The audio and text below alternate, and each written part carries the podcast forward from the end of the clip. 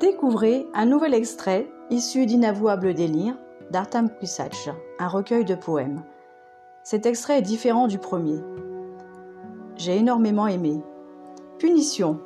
À voix haute, elle compte. 10, 20, 30, 50. Cette session éprouvante. Belle histoire que je compte. De toute ma main, doigt et paume. Chaque nouveau chiffre est un psaume. Je la convertis à cette religion. Elle y voue déjà une telle passion qu'avec entrain elle remue et déclame. Je sens qu'elle y met toute son âme. Suivant le plan que j'avais ourdi, tant et si bien qu'elle en rougit. De ses belles joues, mais pas seulement, poussant des petits cris, c'est charmant. Je sors du friseur, de quoi la rafraîchir. Je la pose sur sa peau et laisse agir. J'espère que vous apprécierez également cet extrait.